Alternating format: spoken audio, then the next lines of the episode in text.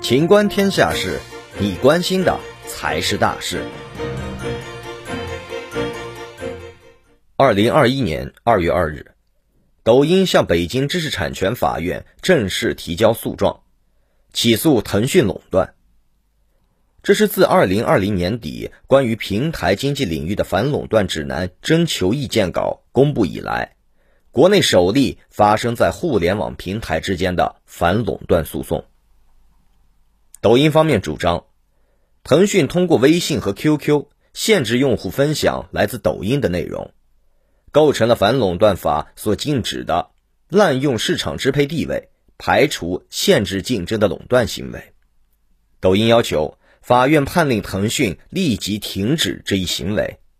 刊登公开声明，消除不良影响，并且赔偿抖音经济损失及合理费用九千万元。公开报道显示，二零一八年四月，微信和 QQ 开始分进抖音，用户分享抖音链接到上述平台均无法正常播放，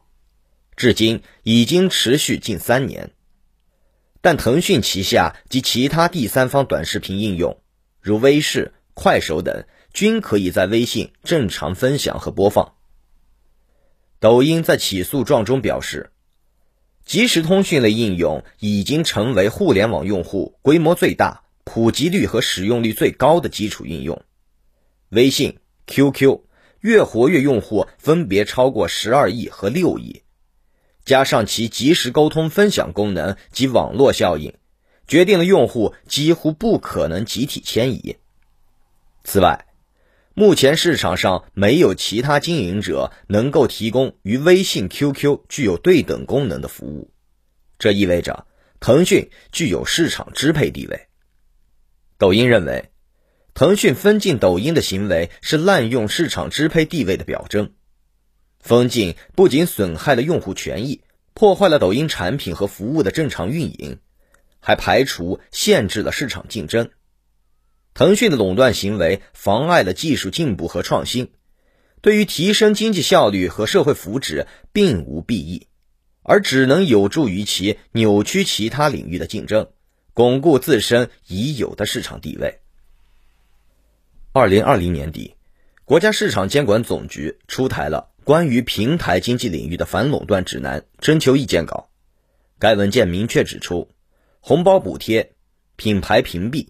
二选一、大数据杀熟、搜索降权、流量限制、技术障碍等，都可能成为滥用支配地位行为的表现形式，并且平台经济领域反垄断案件不一定需要界定相关市场。二零二零年十二月十六日至十八日举行的中央经济工作会议也提出，要强化反垄断和防止资本无序扩张，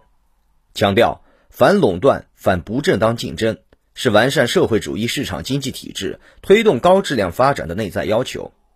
要加强规制，提升监管能力，